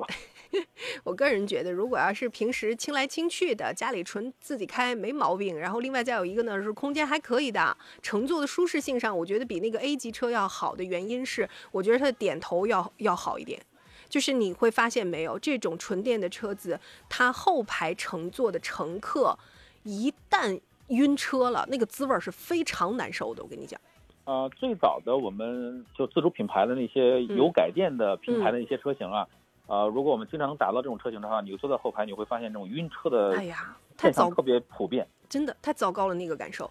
呃，大明老师，您是自己开还是准备去干网约车？您您您如果要是那个网约车的话，我觉得这个车型您随便问问同行啊，这个口碑应该是有的。呃，如果是自己开的话，我觉得相比较而言，呃，可以的。好嘞，来，咱们刚才车友问到了最最近插混的 SUV 里面看了瑞虎八，嗯，嗯，然后呢还看了欧尚的那个 Z 六，哎，哦欧尚家的车啊，说实话就是确实也比较有特点，就是看上去呃外观特别那啥。啊、就这俩嗯车是吧？对，就这俩车。啊，虎八呢确实是一大车，当然往上的话还有一虎九，对吧？瑞虎九。但如果说你真的需要这么一款大车的话，虎八的 Plus 你可以去看，燃油版你可以去买。车我觉着五到六年里边应该没啥问题，因为吉利不是因为奇瑞家的这些硬硬件的技术、三大件的技术啊，嗯我觉得还是过得去的。嗯，但是这个混动版啊，就是插电混动的技术呢，我们在路上见到的这种样本确实比较少，它比的长城、比亚迪、长安，包括吉利，确实卖量要小很多。对，所以导致呢，这个不过不不一定是口碑的问题，就是因为太少的问题。对，这个可靠性现在我我我我打一个我打一个问号，对对我打一个问号。所以说现在就是我们可以参考的这个样本呢，尤其是混动版本的太少了。如果你要买混动版本的话，你还是往那几家看看，包括你看的那个啊、长安家的这个 Z 六的 IDD，嗯，对啊，你可以去看看它的，因为毕竟长安这个东西，长安这个品牌，它它的这个新能源产品啊，嗯相对来讲的话还是比较成熟的。嗯，但是奇瑞家的吧，其实可能它起步比较晚，但是燃油版我觉得没什么问题。是的。这个我们都已经是车型见的比较多了哈，虎八的那个燃油版。关于插混的来讲的话，我觉得你可以先去考虑一下长安，对，相对来讲的话，嗯，参数多呀。还有一个哈，嗯、呃，问到了一个问题，就是很核心的，老师，单电机跟双电机的区别在哪里？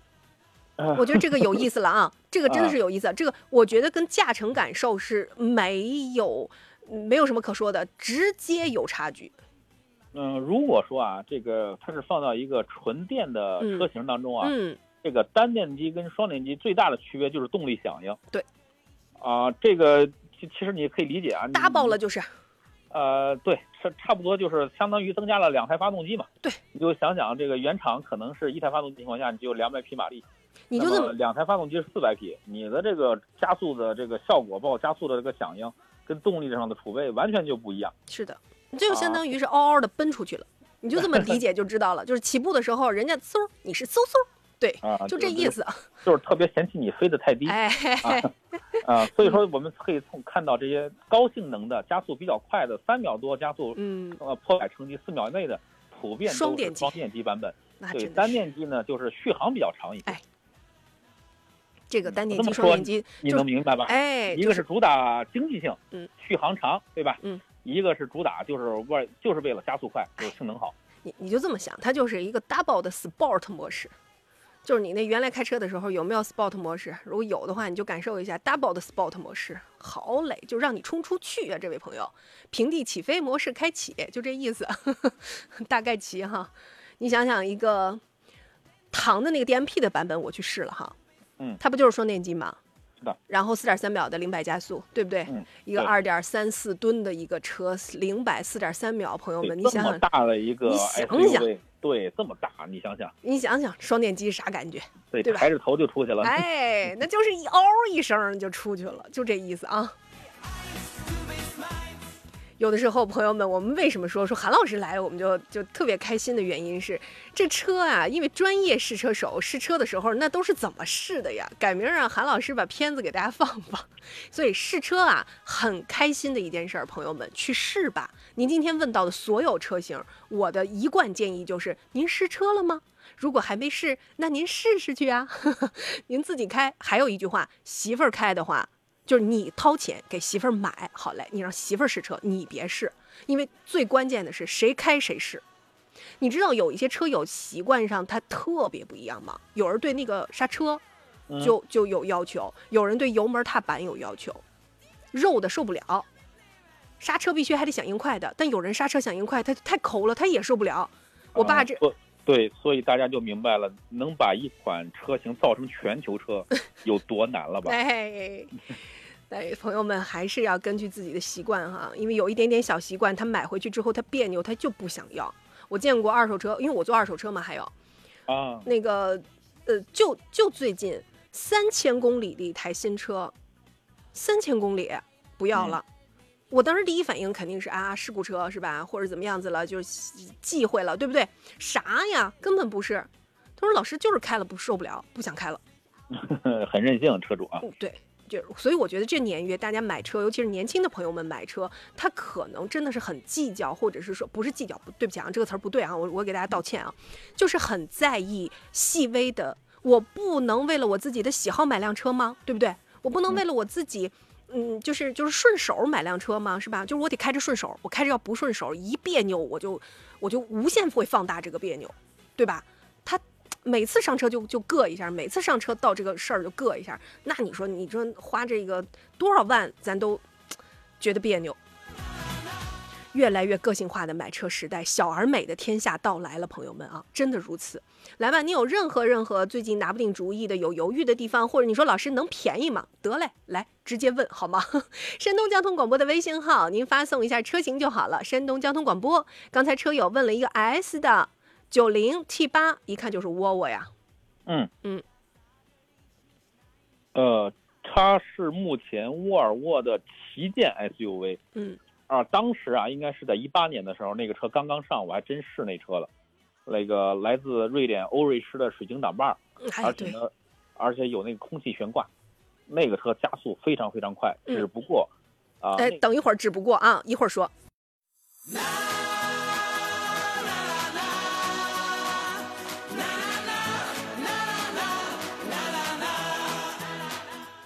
各位好，欢迎这个时间继续回到节目当中，这里是汽车天下，我是武红。今天节目当中继续给到大家一起服务，在新车板块帮您一起挑车出主意的嘉宾，来自专业的试车记者韩克东老师。刚才有听众问到了沃尔沃的 S 九零 T 八这个版本啊，这个车子真的是可圈可点呀、我帮着身边的这些朋友们买过好几辆了，这个都是做生意兼顾了商用，同时呢也有家用，带孩子、带俩宝都没有问题。嗯啊，确实啊，刚才我们上一段也说了，它是一个沃尔沃目前旗舰的一个 SUV，、嗯目前还是一个进口的身份，嗯当然不排除未来这个车一定会国产。那么还能享受到这个北欧比较原汁原味的一个做工水平，包括一个行驶品质。嗯，而且现在价格巨，我觉得巨合适。以前啊 T 八是以嗯。前是一个卖到一个近百万级的一个好车啊，嗯，因为它的它的竞争它的竞品都是谁呢？呃，你像那个哇。奥迪的 Q 七、，Q 七。宝马的叉叉五、五，大众的途锐对，啊，可能卡宴稍微有点过啊，毕竟那嗯是超豪华品牌，嗯嗯就是 BBA 里面它应该是跟他们是一个级别的竞争对手，嗯，它它应该是卖的最便宜的一个，是的。相对来说啊，相对来说是卖的最便宜的。是的，现在优惠完了，现在普遍的价格呢，应该是在五十万出头，甚至说有的地方是到不到五十了。那啊，就是真的 B 是 B 五的版本啊，是四十大几万，嗯，真的。很合适，很合适。所以，如果您是有一点点兼顾商用的话，我觉得家用这个车，我周围身边有好几位朋友都是开这个车的，没有什么问题，您可以买啊。青岛的夏老师问问当地的价格就好了，在咱青岛。呃，这车开着咱去泰国自个驾行不？啊，行啊，咱 咱去呀、咱去呀、呃怎么样说说说去就能去吗？啊，说去就能去啊，说走咱就走呗。十一月十三号咱就出团了呢。啊，这个可以可以分享一下，这个确实是个好事儿啊。跟大家一起呢，再来说一下刚才的片花，大家有听到是吗？我们这次的泰国之旅跟以前你报的一些团队是不一样的。为什么？第一，咱吃的饭就跟他不一样，咱不吃旅行社的团餐，咱不吃那个啊，咱吃的都是什么？咱吃的都是咱点名的，比如说呢，正经八百的泰国当地的火山排骨、海鲜 BBQ，还有像你只要是能够去经过的，因为我们这次呢是曼巴嘛，所以曼谷你在这儿。呃，皇家的这个宫殿的也好，包括呢还有这个呃动物园里面亲密的自然接触也好，包括你上巧克力村随便吃也好，就这一堆我们都给大家安排好了，而且呢全部是五钻的这个酒店，全部都是豪华大巴的头等舱大巴，就是这样子啊。然后还有呃，刚才提到的是什么？刚才提到的是到那儿之后有很多玩儿的地方。比如说正宗的泰式按摩呀，比如说跳岛，就是沙美岛啊等等这些，还我们都给大家去安排了出海的这一些，不是常规你跟团的那种团餐哈，不是这些我们全部都给大家调了，而且价格特别的合适。现在的价格比起之前来讲，那真的是成人的话四千四百八，六天。六天，所以这次呢，我们也跟大家呢，呃，提前要到了一些我们山东交广的媒体的专属优惠，您只需要拎起包跟我们走就行啊。大家问询的电话就是这个了，您可以山东交通广播微信账号回复“泰国”“泰国”两个字儿，一起来了解详情，也可以直接拨打零五三幺零五三幺六六六六幺五幺五六六六六幺五幺五。我说韩老师，水果大餐安排自由，立刻可以搞得定呢。这个尤其是在将近进入冬天的深秋，包括马上进入冬季的时候，你能真吃到一个反季的水果，你知道你有多幸福吗？畅吃 B B Q 的水果畅吃，哎呦喂，听起来就特别过瘾哈！所以朋友们，如果大家感兴趣的话，直接回复关键词“泰国”或者是拨打刚才的零五三幺六六六六一五一五六六六六一五一五，可以聊聊啊。咱除了开这车可以去，刚才还有朋友问呢，这车也更适合。说 D 九跟魏牌的蓝山，老师能不能给个建议？这俩车开哪个？我觉得都行，都可适合了。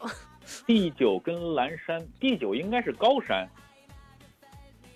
哦 D 九是个对 MPV 啊，高？山高山，对，它应该是跟高山它俩是一个级别的。对，呃，但是目前看啊，那个腾势 D 九的高配才有四驱，但是呢，高山的标配入门版本它就有四驱，嗯，而且呢，价格好像是高山还要相对便宜一点儿。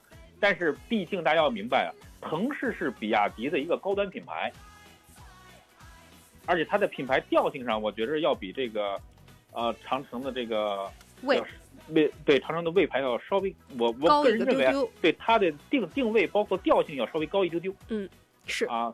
但是呢，你从品牌里边，你从那个车内看起来的话，感觉也是这个，应该也是这个样子。所以说，目前我们可以看见这个 D 九的销量就不用我说了，对吧？嗯，路上其实大家都能够看得出来，路上确实有陆陆续续跑了很多了，已经。高山呢，它现在应该是刚刚发布，嗯啊，估计呢年底或者明年年初会它的会有这个集中交付。那么目前看的话，还是 D 九相对来讲更稳妥一些。嗯我觉得你要说，呃，魏牌换个姿势走高端，高山过来搅个局，是不是嗯有可能？有可能啊，毕竟嗯我觉得大家现在都是对标嘛，没毛病是吧？没啊而毛病，且大家都看到了这个 MPV 它是一个蓝海市场嘛，是对吧的？，是啊，的，高 SUV 现在这个热潮呢，逐步的，呃，出于现在出现了一个平缓的一个态势。是那么，下一个爆发的车型，之前我们个人都觉得这个 MPV 一定会爆发的，只不过时间来的短与早的问题。是的。但是现在看的话，现在 MPV 市场现在大家都已经重视了。毕竟我觉得，因为这几年啊，你你会发现没有，嗯，这三年吧，我觉得出行其实在汽车上面就是翻天覆地，尤其是新能源，就是翻天覆地了。嗯嗯，我个人的感觉就是，相对来讲的话呢，我觉得悠长，刚才除了说的品牌调性上的这个悠长之外呢，腾势 D 九还有一个就是它偏它的商务，我觉得这一点啊，我得给大家解释一下，你的用途，对吧？就是你买这个车，如果你是兼顾宜商宜家，宜商宜家，那你你你去比一比你的生活场景，你想想看，你这一年啊，你能出多少次长途？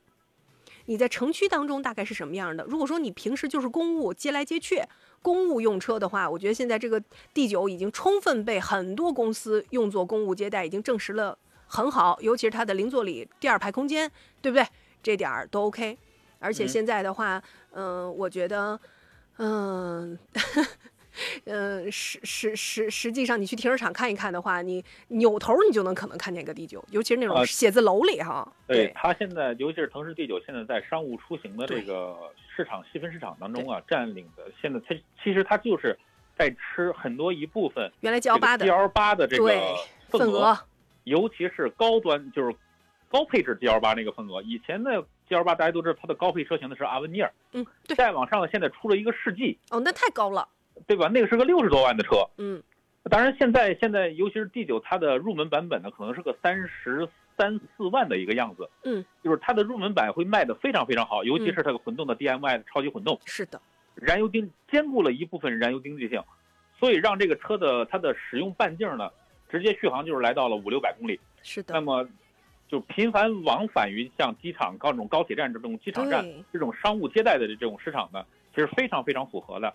是你走个三四趟、四五趟，可能都不用去加油充电。是，嗯，那么我觉得在很多的公司为了这个，因为 G L 八这个市场确实过于饱和了嘛，嗯，那么去选择一个自主品牌的高端品牌系列的啊 D 九，我觉得预算比之前的 G L 八可能就提升了一丢丢，嗯，就可以享受了一个完全不一样的一种舒适待遇。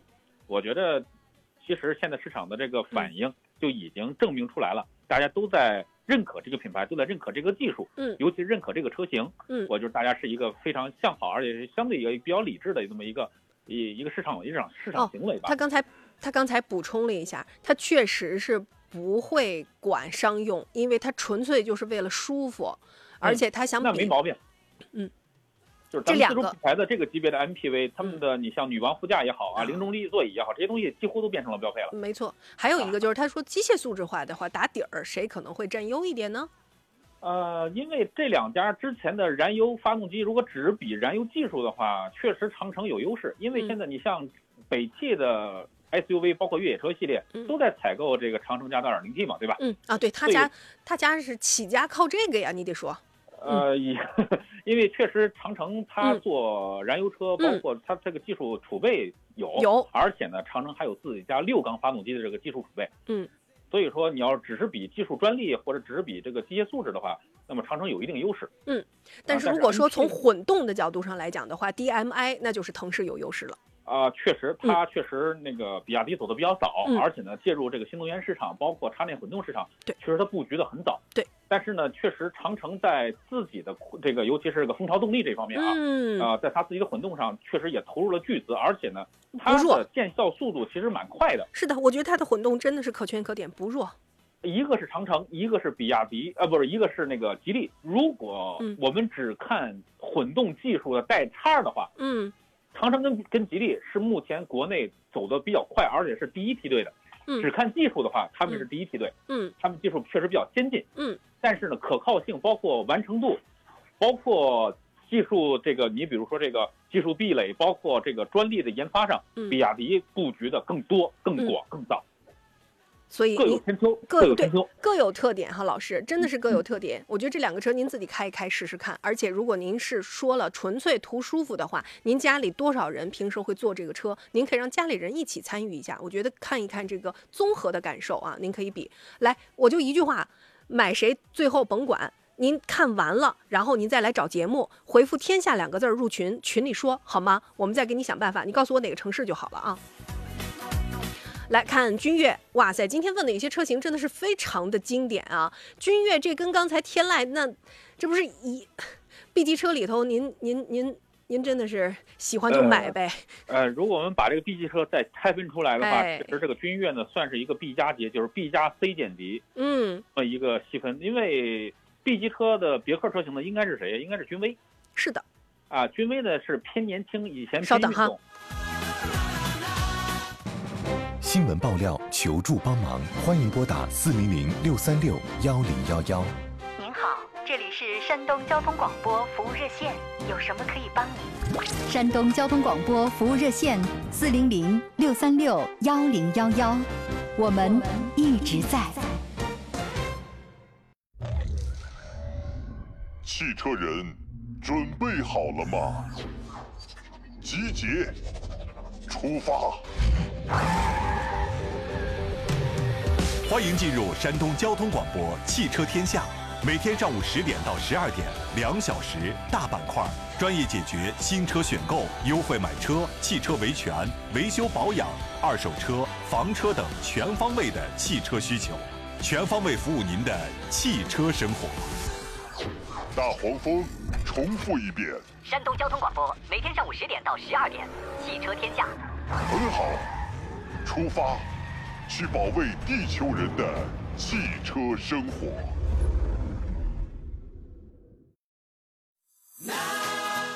每次听大黄蜂，咱就想，哎呀，那必须保证汽车人的汽车生活，真的就是特别有那个使命感哈。节目也是一样，每天节目当中就希望能够做一些更贴地的、实用的服务，希望让更多的朋友买车的时候可以更轻松一点啊。考虑到有很多朋友会想说，哎呀，我也不认识谁谁谁，这个二手车如果要是买的话，能买靠谱的吗？那新车相对来讲是一个非常标准化的产品啊，涉及到二手车这种就跟艺术品一样，是这么非标的话，也会有难度。所以我们节目是跨了整个汽车的生命周期，从新车，然后再到最后过渡到二手车，我们全都有内容的涵盖，只要您来就行。每周一到周天两个小时，上午十点钟接续排行榜一起服务。来吧，咱说君越，韩老师，这个车就简单了，嗯呃，相对来说的话，就君威、君越，咱们一块儿说了吧。嗯因为别克换标之后呢，这两个车的外观设计来了一个大换脸，来了一个大 facelift 啊。这个大家都觉出来，如如果说这两个车开在路上，我相信以前的别克的那些车迷，包括很多老百姓都不知道这是别克啥出出了啥新车了，应该是啊，对，这完全不一个风格。是，但是呢，反而我觉着，啊、用了这种前脸之后呢，把它的这个品牌的这个年轻化，尤其是科技化，更往前走了一大步。嗯。呃，而且呢，君威大家都明白，之前君威现在卖到了一个什么价格啊？嗯，卖到了一个十四五万的一个价格，就跟现在蒙迪欧差不多钱了是的，啊。美系的一个中级车的一个标杆产品啊，君威当时是卖到一个二十多万的车，扛不住他家他自己降价，你说这咋整？因为凯迪拉克卖的也很便宜，所以它嗯必须要比凯迪拉克还要便宜嘛。嗯这嗯没办法。因为 CT 五现在都卖到二十万出头，嗯办法了嘛，对吧？所以说它就来到了一个十十大几万的这么一个区间嗯啊。那么君威、君越确实现在呃市场表现，我们在路上见到它的几率远没有十年前那么惊艳了。是的，啊，所以说就是因为 B 级车刚才我说的这个问题，大家都太卷，对都卷到了一个以以前紧凑级家用轿车的一个区间里面。可不呗。呃，那么之前买到你的预算是拿着二十多万的话，你会发现，哎，我可以买到 BBA 的车了。是的所以说很多很多这个该买这个级别的很多的潜在的用户，买帕萨特、买迈腾的那部分车主，嗯直接就买了奥迪 A 四，对吧？对直接就买了宝宝马的三二零了。是的，所以你看往往往前往上呢，多花不了多少钱，嗯但是我享受的毕竟是头部的豪华品牌的 B 级家用轿车嘛，嗯啊，所以说导致了现在大家在这这个 B 就是二线品牌的自主合资品牌里面的 B 级车里面，这个市场里边卷的是越来越混，嗯。啊，当然，我觉得如果他喜欢像金木老师说的，说说君越这个车的话，现在来看可以的啊，是吧？啊，所以说就是让他的大家卷出来的后果是什么？嗯老百姓占便宜啊，对，大家都卷了，都卖的很便宜的。那么我觉得以前拿着十三四万，我会买一个思域啊、买这个速腾的很多车主就可以看一看了，对不对？对，这是受益的是老百姓嘛？是的。那嗯同样还有一位车友哈，珍惜老师问说，十万块钱别克的那个威朗，老嗯师、除了这个车，您还有什么推荐吗？刚才我说的，你像朗逸、速腾，包括卡罗拉，包括轩逸，你都可以看，都是都是紧凑级加工轿车。没错，而且呢，风格是大不相同，以有的是以燃油经济性著称，啊，有的是以行驶质感著称著称。嗯。那么威朗呢是之前英朗的换代车型，嗯，那么英朗呢是代替了以前别克赛欧的那个那个级别。对。啊，所以说现在嗯威朗、英朗卖的很便宜，威朗呢还是以前在以前那个级别当中，嗯，但是说也有一定的价格优惠，所以说十万块钱也能买得到。我跟您一个售后的眼光去看这个问题啊。售后的话，您如果不在乎保值，无所谓，OK 的。但是如果你在乎保值，你可以去看德国的车，日系的车，你去看看完了之后一起开，一起比，这一堆里面您再挑。呃，那几个比较走量的，你像日日系的几个车，包括德德国，你像德系的，你像大众的那个速腾，都蛮保值。是的，啊、我但是呢，要看动力参数的话，可能是威朗的动力参数效那个会最最亮眼，它是、嗯呃马力最大的那一个嗯啊、而且配置呢，我觉得坐着还比较舒服，它比较它比较中庸一点，比较嗯均衡嗯，啊、但就确实像武红老师讲的，它可能保值率稍微差一些。你不考虑你不考虑售后，对，你不啊考虑那个美系的这个 特点呃可靠性，包括这个保值率，一般都不是它的强项。是供但参考啊就是买的。比较实惠嘛，对吧？对，供参考。来吧，刚才咱说到那个单电机、双电机的时候，朋友问了，说去试了领克零八呀，它有三电机四驱的。那么老师，我想问一下，这跟双电机，您觉得实际操控有差别吗？它这个不叫三电机，它叫 P 零电机、P 一和 P 二，它无非就是在这个，呃，发动机端跟你的曲轴端各安装了一个驱动电机，这个呢可以让这台领克零八一个中型 SUV 啊，呃，可以串联出它的你像增程模式、纯电模式以及燃油模式，把这三种模式串联串联在一起。啊，这是目前很多增程发动机做不到的。对，所以刚才为什么我说长城跟这个吉利在混动这个方面，它的如果只是站在技术层面来讲的话，它比比亚迪可能要高一个级别，而且它串联了三档 DHT 的变速箱嗯，啊，所以说它在这个方面，它确实比比亚迪技术先进，要更先进一代，比比亚迪的技术要先进一代啊。但但是目前看的话，就是呃会有一些小小的瑕疵，可能在用户的群里面，嗯包括在很多论坛里边，可体验上能大家会说对。啊，嗯吉利的这个混动啊，可能会有一些小小的瑕疵啊，嗯可能会有一些呃这样或那样的一些问题，但是这也是技术革新、新技术带来了一些负面的东西没错。啊。这个呢，需要一定的时间给到主机厂啊，让他们去解决，因为吉利的量其实现在很大的。嗯嗯，供参考哈，老师。来，刚才那个亚洲龙问，二点五的那个纯油的这个车能买吗？跟混动好像就差了万把块钱儿吧，直接上混动。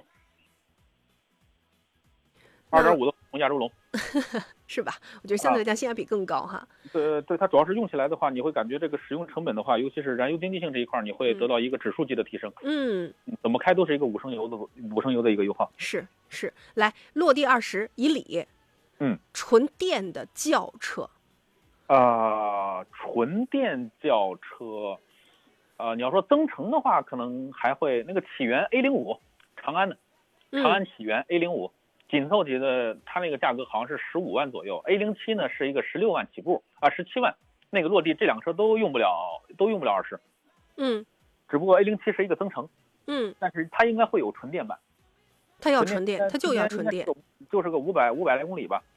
那如果这样子的话呢，海豹呢？呃，深蓝的 S L 零三嗯啊，那这都都用不了二十。海豹是一个主打主打运动，你看那个外观设计，我觉得它是最不比亚迪的，它非常漂可漂亮了。对我，因为他的年纪在这儿摆着，他是二十五左右，小伙啊儿。年年轻人，对我第一反应就是，如果说你二十这个价的话，那那海豹呢，你可以都看一下去啊。哎，说到这个车了三都可以，都有纯电版，对，没错，都用不了二十。对，我觉得都值得你去开一开啊，因为嗯正好他那个济南站的媒体的品鉴会也刚做完，那我们一起去到的是那个泰安的九女峰。在那个地方去做这个车的一个试驾，所以我觉得海豹的那个 DMI 的这种感受哈，还是值得跟大家去做一个分享的，因为这是刚刚呃我干过的活儿哈。我跟大家解释一下，就这个车呢，第一从外观颜值上来讲的话，你可能打破了一点点你自己对于比亚迪的一个一个感官，就是它真的是更年轻，是吧？真的是更年轻。它是海洋网旗下的一个 B 加级的一个混轿车哈，其实是超级的这个。一个一个动力输出，那么它呢，同样是 DMI 啊，同样可能在这个动力的方面来讲的话呢，就更打相对来讲又又又省又省，但同时呢动力也够。底盘也好，大家都知道海豹这个底盘我不用讲了。比亚迪来讲，我认为在这些车型当中，它是非常可圈可点的。尺寸方面的话呢，作为年轻朋友来讲的话，OK 的呀，四九八零、一八九零、一四九五，轴距的话是二九零零。你想我们。呃，有一个大长腿的小哥哥，咱山东人这个子恨不得都一米八几啊，坐在后排其实也是 OK 的。你像我，我净高一米七，我坐后排也没有什么，也没有什么，因为我们去试的那个正好是个山路。你知道九女峰，我去了之后，我第一次去哈，我以前没开过那个道啊，我怎么感觉特别像重庆呢？就是 胳膊肘弯儿，一点不给你夸张，就完全都是那种胳膊肘弯儿，而且是连续上。啊、因为山路是有这种高低落差的，所以说比较体比较去考验车辆的，尤其是悬架的这种支撑啊，啊，包括这个往复的吸收的这个弹跳动作。如果说这个悬架做调不好的话，你会发现这个额外的摆动，包括你会不停的在修方向。是啊，对，是所以说对对对车辆的，尤其是底盘的调教，提出了非非常高的要求。这个车敢去上这个，你就知道了。其实，在这个里面的话，它的技术还是它有自信的，因为这个呢是用的插云那个呃那个霄云插混，就是他们家特别有特点的那个1.5的和那个涡轮增压 1.5Ti 的那个两个。那么工况的话呢，一个是纯电121，一个是200。啊，那么油耗的话，我觉得这个足够你开了。我们当时试的时候，哇塞，它那个车的续航能到一千三哎！啊，对，综合续航就是一千三。我就有点惊讶，我我纯在我觉得我就过千就够了，但是它上来之后，我看了一下仪表盘，它那个是能到一千三，而且的油耗的话，也就是四个油。我觉得就是从省的这个角度上来讲，DMI 还是有特点的。再有一个呢，就是年轻的朋友们，我就不用多说了吧，你你你自己看它的样子，这个不用说，大家一眼都能看见了。再有一个就是座舱里面还是跟之前我觉得那个内饰是有一点差别的啊，因为海洋网它更强调了它的那个科，就是海洋风范的那个科技感，有一个女孩子特别喜欢的那个颜色。哦，我觉得那个那个红色是女孩子可能会比较喜欢的。再有一个呢，它像那个。